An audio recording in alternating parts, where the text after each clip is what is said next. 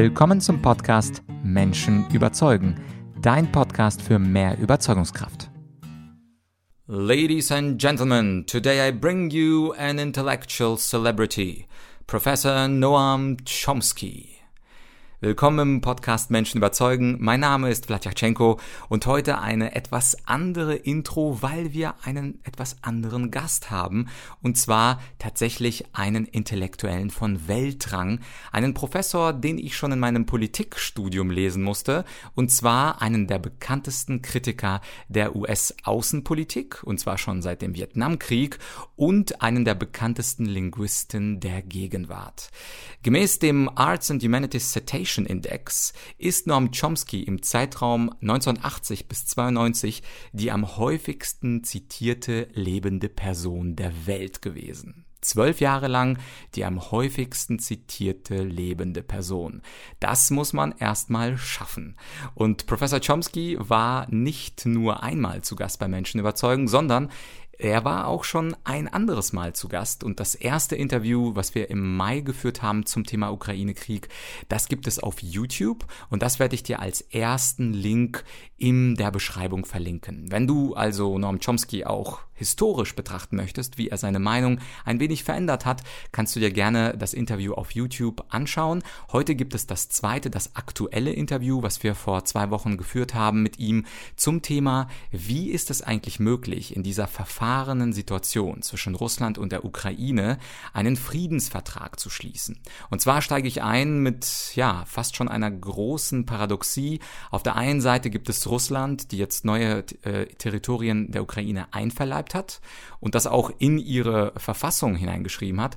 Auf der anderen Seite gibt es die Ukraine, die sicherlich nicht die neuen vier Gebiete Russlands aufgeben möchte und sie weiterhin als ukrainisches Territorium betrachtet. Und diese Zwickmühle nenne ich das mal, das ist ein großes Problem und viele, viele Menschen sehen da keinen Ausweg. Und warum nicht einen der klügsten Köpfe der Welt fragen, wie er diese Situation sieht und was er als Lösungsvorschlag vorschlägt. Ich bin sehr froh, dass er ein zweites Mal in den Podcast gekommen ist. Es ist immer ein großes Vergnügen, mit so einem Intellektuellen äh, zu sprechen. Das Interview ist selbstverständlich auf Englisch und auch hier noch ein Bonustipp, falls Englisch jetzt nicht, ich würde mal sagen, deine Lieblingsfremdsprache ist. Auch dieses Interview gibt es auf YouTube und das findest du unter dem zweiten Link in der Beschreibung. Was YouTube mittlerweile möglich macht, ist, wenn du auf dieses Rädchen Einstellungen gehst, dann kannst du dir dort automatische Untertitel erzeugen lassen in fast jeder Sprache auch natürlich in Deutsch. Das heißt also, wenn du das Interview ähm, nachvollziehen möchtest auf Deutsch, dann kannst du das über YouTube mittlerweile tun und so kannst du auch mit allen Videos umgehen. Also wenn ich ein äh, Video sehe auf Vietnamesisch, dann erstelle ich mir, manchmal ist es möglich, englische Untertitel und dann schaue ich dieses Video einfach mit englischen Untertiteln auf. Manchmal klappt es auf Deutsch, manchmal klappt, klappt es auf Französisch. Aber ähm, diese Übersetzung auf Deutsch wird bei Noam Chomsky auf jeden Fall klappen. Ich will nicht zu viel verraten, was der äh, gute Professor Chomsky als Lösung vorgeschlagen hat. Ich fand es aber sehr interessant. Und jetzt äh, würde ich sagen, genug des Vorworts. Viel Spaß mit einem der bekanntesten Intellektuellen und US-Kritikern der letzten 50 Jahre, dem mittlerweile 94-jährigen Professor Avram Noam Chomsky. Mr. Chomsky, many people have a difficulty to imagine how a peace agreement between Ukraine and Russia could look like. The problem is that now Russia annexed four regions in Ukraine, and I'm sure that Russia and Mr. Putin don't want to give them back to Ukraine. On the other hand, I'm sure that Ukraine doesn't want to give away those regions forever. So I and many people have a difficulty to imagine if peace talks took place, what a fair or a possible result of these negotiations might be. What are your ideas about that? We don't get anywhere with peace negotiations if we first sketch out the long term goal that we want and say, let's insist on that. Then the various sides have irreconcilable positions. The only way we should, let me first mention that it is critically important that we move towards a diplomatic negotiated settlement. If we don't, the costs for Ukraine, for Russia, for millions of people starving around the world, for all of us who might face a terminal nuclear war, those costs are incalculable. So it's of critical importance that we make every effort to see if there is some way to move towards a peaceful diplomatic settlement. Uh, by definition, a diplomatic settlement does not give each side everything it wants, but it gives them enough so they can live with it. It's the least of unpleasant options. That's the nature of diplomacy. Uh, the alternative to diplomacy is to fight on till you destroy each other. Okay, that's a possibility. The other possibility is to move towards diplomacy. And the way to do it is to see if you can take first steps, small steps that may set up conditions under which further steps can be taken. And that's how diplomacy can work. If you say, here are two irreconcilable positions, it's hopeless. And there are steps. In fact, some have been taken under Turkish auspices, uh, the steps towards opening up some of the, some, not all, of the uh, shipments of grain and fertilizer that much of the world desperately needs and that are produced in this region, in the Black Sea region. Well, that's a small step. Uh, uh, you can take further steps of that kind. Uh, there are many that you can think of. For example, one thing that is very significant for Russia is relief of the sanctions. That is also of great significance for Europe. Uh, Western Europe is going to, is already suffering and is going to continue to decline unless a very natural relationship with Russia is reestablished. Russia is a tremendous source of uh, uh, raw materials, not just gas and oil, but uh, titanium, uh, other metals that are critical for uh, the German based uh, European economy. A very sophisticated economic system based on Germany, stretching from the Netherlands to Slovakia, uh, heavily dependent on interactions with Russia and with a market in China. And these things are connected. A map shows you why they're connected. So, for Western Europe and for Russia, there is a significant interest in moving towards removing sanctions in return for steps in Ukraine that would lead towards a diplomatic settlement. Well, those are options that can be pursued.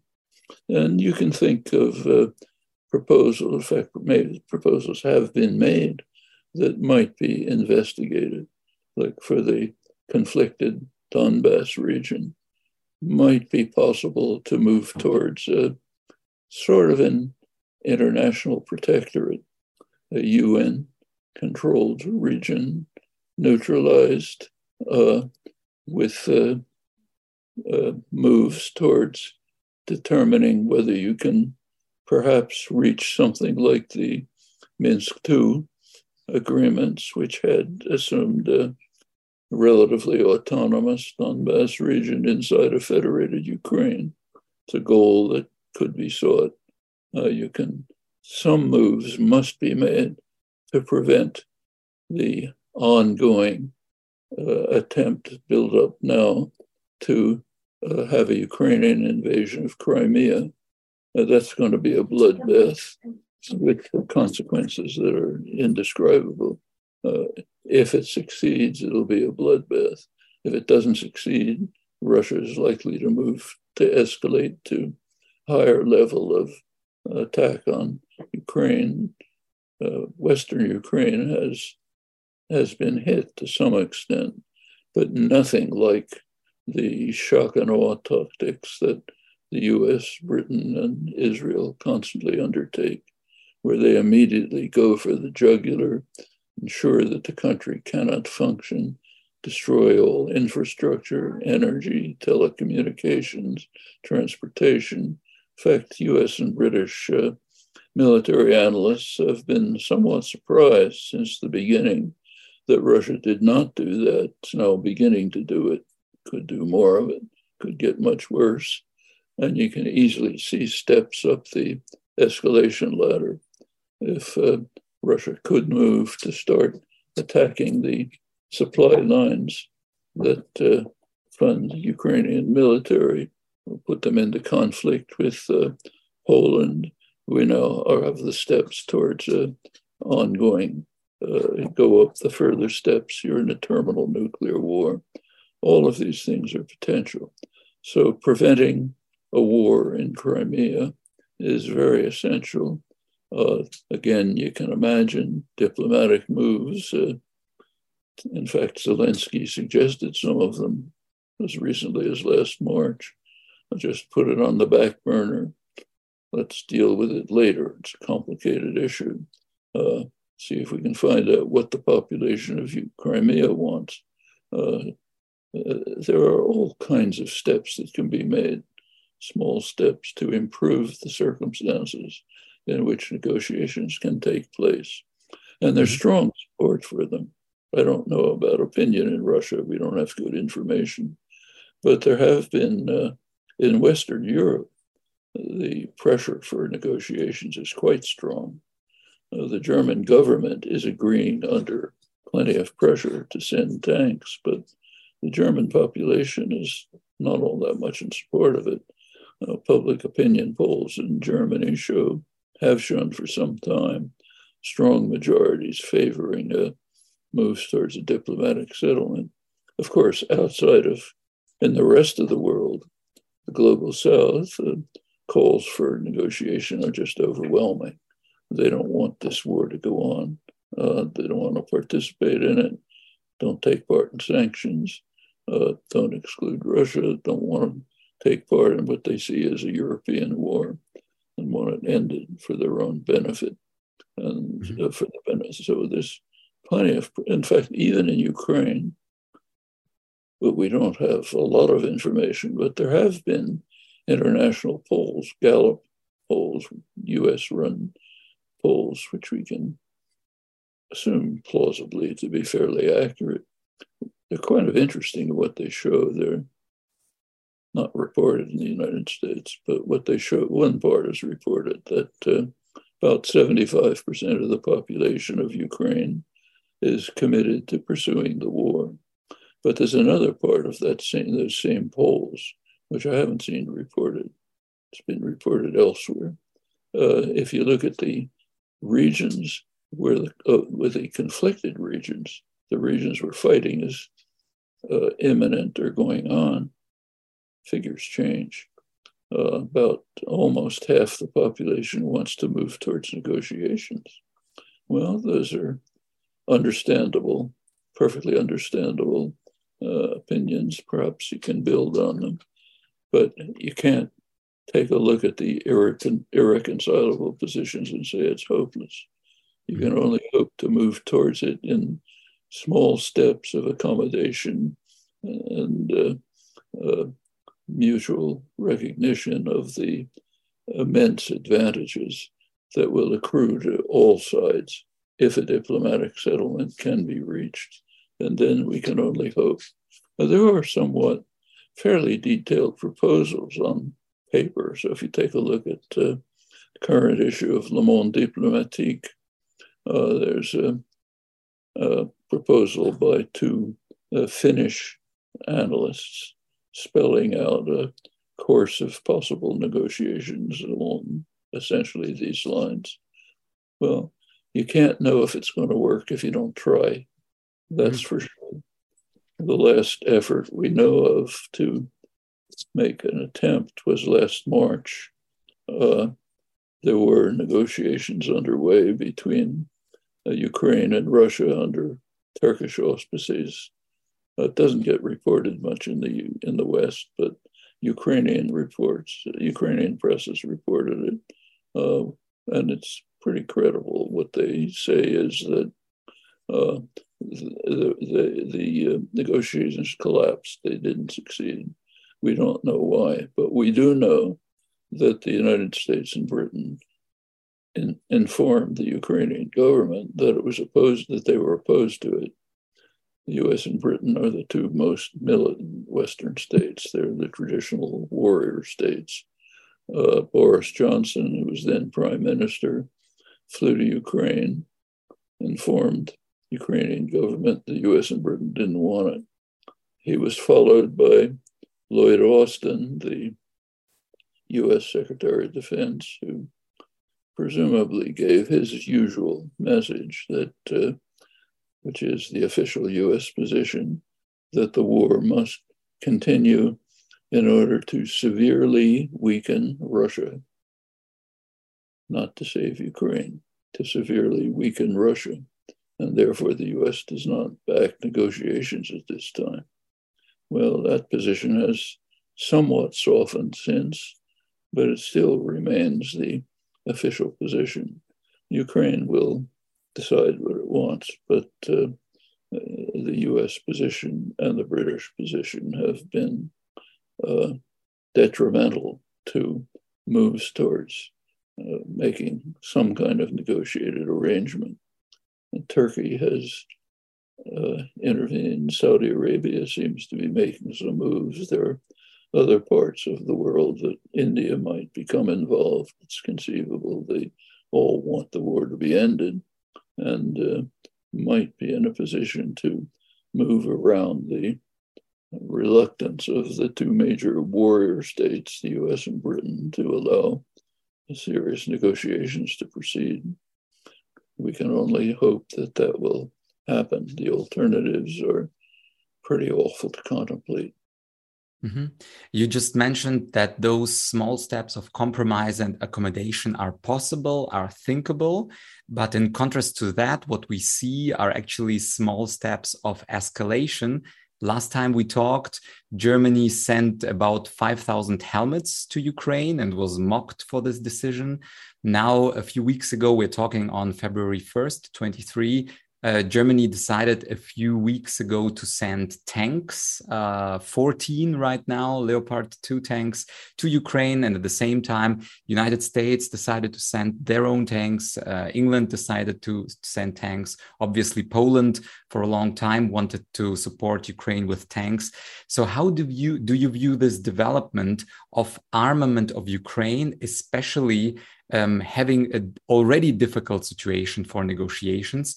And what do you say to arguments um, on the Ukrainian side that say if you do not send weapons like tanks, then Ukraine will lose the war and Putin might uh, annex all of Ukraine and kill even more people, especially keeping in mind that Ukrainians probably, as you mentioned yourself, 75% want to fight this war would fight until the end. And this is, I think, a paradoxy. But on the one hand, you have those steps of escalation. But on the other hand, there is this argument if we don't help them with good ammunition, they will fight with their hands and with their fists until maybe their ultimate end. It's up to Ukrainians to decide what they want to do, not to me. Uh, what we can do is try to remove the impediments to a diplomatic settlement. It's not that, I mean, there are uh, many in the mainstream establishment of the United States. You can read it in Foreign Affairs, the major establishment journal, who think that the United States should use its uh, overwhelming influence in Ukraine to pressure Ukraine towards negotiations. That's one position. I'm suggesting a weaker position. Remove the impediments to negotiations. At least remove them and see if small steps can be taken.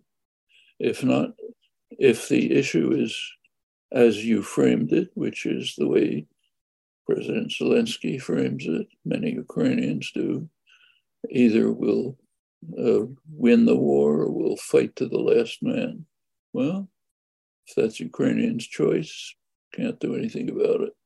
Uh, but what we can do is try to eliminate the barriers to saving Ukraine and much of the world from a disaster.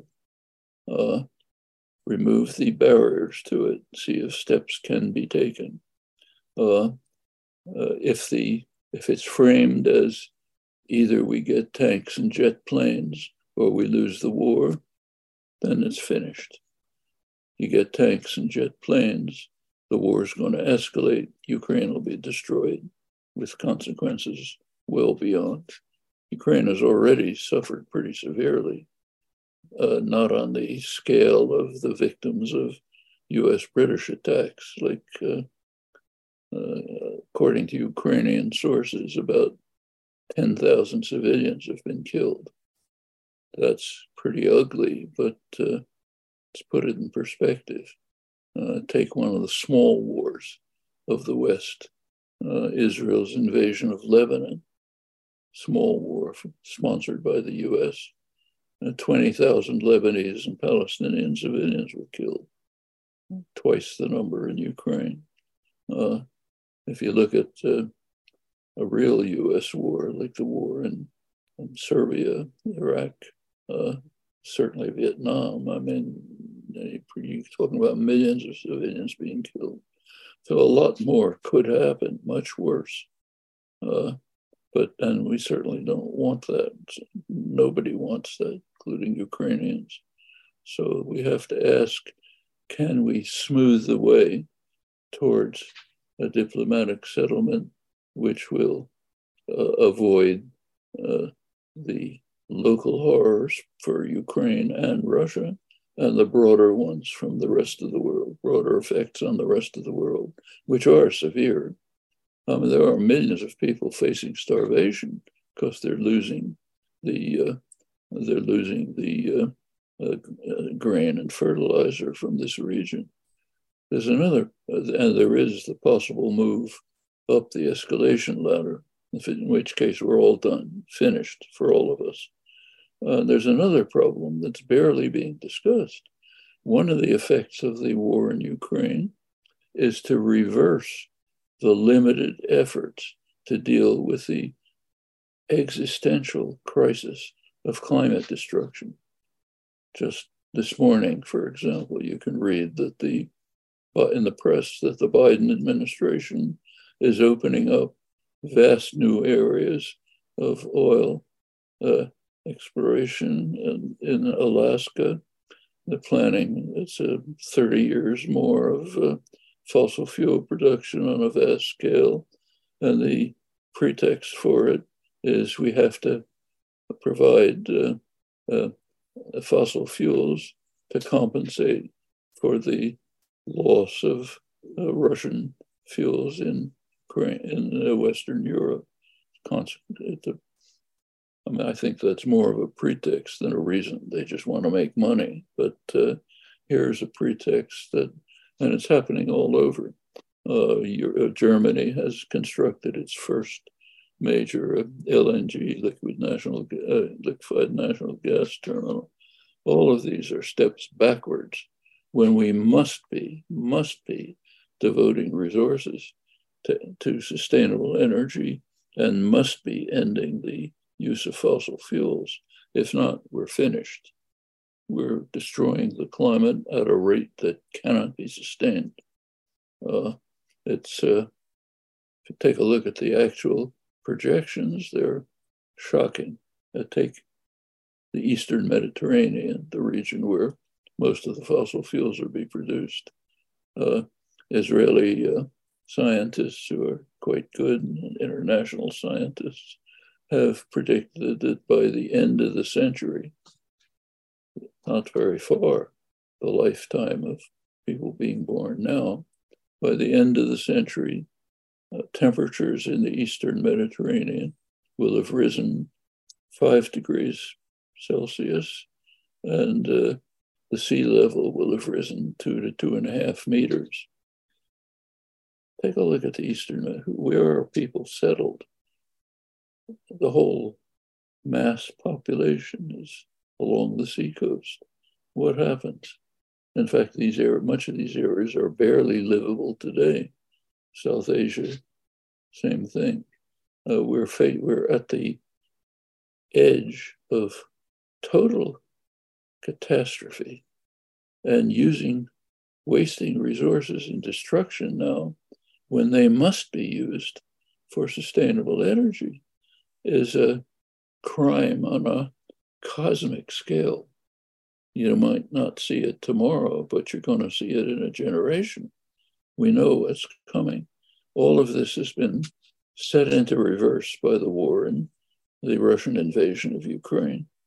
Uh, these are very broad issues. Now, if you look at it from another point of view, from the US point of view, it's, it's a wonderful gain. US is gaining enormously from the war in Ukraine. Uh, Europe is suffering, but not the United States. For U.S. Uh, for the U.S. Uh, corporate sector, it's a boondoggle. Uh, stock prices for uh, Lockheed Martin, other war producers, are booming. Uh, in the offices of fossil fuel producers, the banks that fund them is total euphoria, doing wonderfully. In the Pentagon, they love it I mean, at a small percentage of the US defense budget, military budget, the US degrading severely uh, the military forces of its main military opponent. I mean, it's a bargain. They're, in fact, they can't get over it. They're talking about it all over the place. Lots of articles talking about what a great bargain this is for the United States. Huge economic bargain. Uh, destroying the main enemy at small expense, uh, uh, driving Europe into Washington's pocket. Remember, there's been a struggle going back to the end of the Second World War, nothing new, about whether Europe will become an independent force in world affairs or whether it'll just be a subordinate of the United States. The US, of course, has wanted the latter. This goes back to early 50s when France proposed a European, what they called a European defense community that would be independent of Washington. Washington wanted the NATO system, which the US runs and which Europe follows US orders. And that's been a battle all the way through the Cold War. The end of the Cold War became very clear with Mikhail Gorbachev's proposals for a what he called a common European home from Lisbon to Vladivostok, uh, no military alliances, uh, independent. Uh, the US, of course, is strongly opposed to this. And now Russia, in its criminal stupidity, along with a criminal aggression, has given the United States its fondest wish on a silver platter. Europe subordinate to the United States.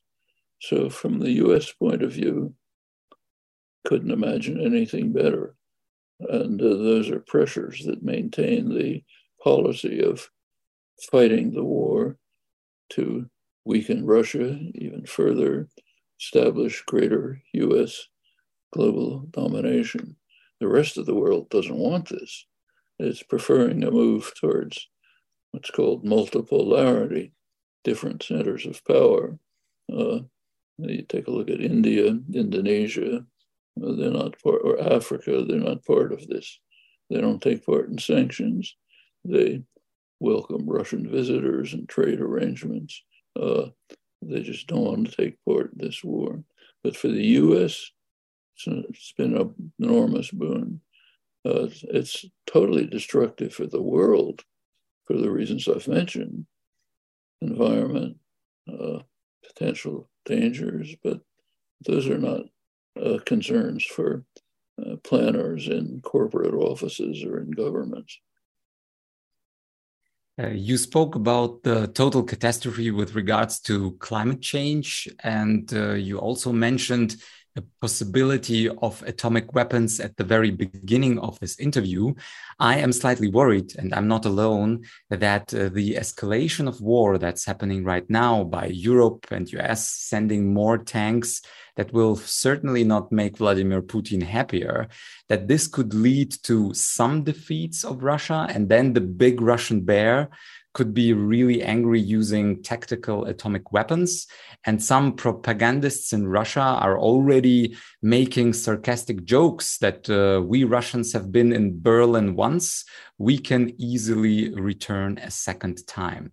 And my penultimate question to you, Mr. Chomsky, is a very difficult one, but it's on almost everybody's mind. That's why I wanted to ask that. Is the danger of an atomic war? How do you evaluate this with regards to the sending of tanks and potentially uh, uh, jets uh, towards Ukraine? Or is this something that Putin bluffs with because he knows that US themselves have uh, tactical weapons, France and uh, Britain has themselves tactical weapons, and they would counter uh, attack if if Russia decided to do so. So is it a real threat or just like in a Cold War, a big potential threat that will not be actually exercised by the presidents of the respective countries? If you look over the history of the Cold War, we came ominously close to terminal nuclear war repeatedly not because anyone planned it, uh, just it's too easy to happen. Uh, can go through. I mean, there's one couple of famous cases. One famous case is during the Cuban Missile Crisis, when Kennedy uh, imposed, in effect, a blockade, an illegal blockade around Cuba. And there were Russian submarines there. Uh, submarines that were not designed for tropical regions. They were designed for northern regions. They were under the submarine, the conditions in the submarines were indescribable. They could barely survive. Well, at one point, uh, Russian submarines were attacked by uh, US destroyers with uh, uh, uh, weapons to try to drive them out of the area commanders of the Russians didn't know what was hap- of the submarines didn't know what was happening. They'd lost contact with Moscow. All they knew is death death bombs are being dropped near them. They assumed we're probably at war. Uh, the commanders uh, thought we might as well send off our uh, nuclear tipped nuclear tipped torpedoes. If they had done so, we wouldn't be here that would have led to a response which would have escalated to total war. Well, in the main submarine, the Russian uh, protocol is that two officers, high level officers, have to approve the commander's decision to send off the missiles. One of them refused, Vasily Arkhipov. That's why we're talking to each other. Okay. Uh, there was another case under Reagan when Reagan was carrying out uh, uh, uh, simulated nuclear attacks on Russia. The Reagan administration assumed the Russians would understand that this is just simulated. Well, at one point, uh, one of a Russian uh, officer uh, got uh, information from the automated systems that there was a, Russia, a U.S. missile attack on Russia. He was what he was supposed to do was inform the high command, who would then presumably retaliate. He just decided not to. He decided it didn't look like a real attack. There weren't enough missiles and didn't see any reason for it, so he just didn't send the information. That's why we're here. There have been many cases like that. So to say nobody wants terminal war is not an answer. There's just too many ways it can happen. Uh, in this case, the dangers are not insignificant. Nobody in a nobody sane wants to take a gamble as to whether it'll happen or not. That's insanity. Okay, and put yourself in the position of uh, some uh, Russian uh, military official. He sees German tanks, advanced German tanks, sent to Ukraine. with an open uh, leading right on to Moscow and St. Petersburg. German tanks evoke some memories. Does it? Okay. How do we know how they'll react? Suppose it goes on to jet planes, even worse. We don't know how they'll react, but we can imagine the way the United States would react. US would react by simply wiping out Ukraine. If Mexico had advanced Chinese weapons uh, aimed at the United States, and Mexico hasn't invaded and destroyed the United States a couple of times in the last century. If Mexico dared to do that, there wouldn't be any Mexico anymore. And then the end um, of our interview, I know your time is limited, uh, Mr. Chomsky. I would like to ask you a slightly lighter question. I am myself an, am an argumentation trainer, so I'm really interested in rational arguments.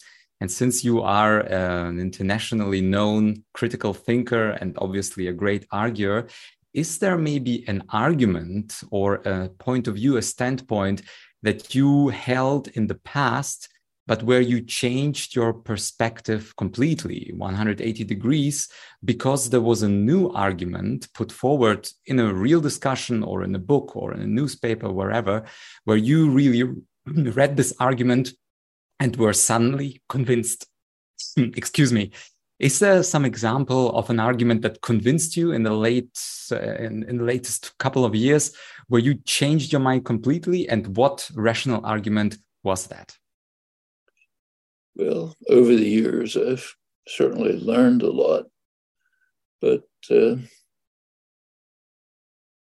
maybe I'm too conservative, but I can't say that I've really changed my point of view much since I was a young teenager.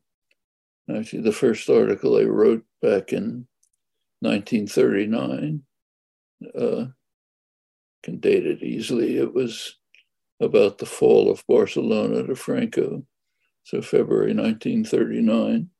And it was about the threat of the spread of fascism around the world Austria, Czechoslovakia, Toledo, main city in Spain, Barcelona. It looked as if it was going on indefinitely. Uh, sure, it wasn't a very smart article for an elementary school newspaper, but uh, it's pretty much the way I looked at the world then. I still look at it pretty much that way. I also, uh, I mean, obviously, I've changed my mind about a lot of things. A lot has been learned. I did not know in 1950 that the United States was, there was a huge move towards rearmament, massive rearmament program. I was unaware at the time that a lot of this was being taken for economic reasons. It looked as if it was presented as defensive regions, which looked plausible China, Russia, and so on. Turns out now we know that that's not true.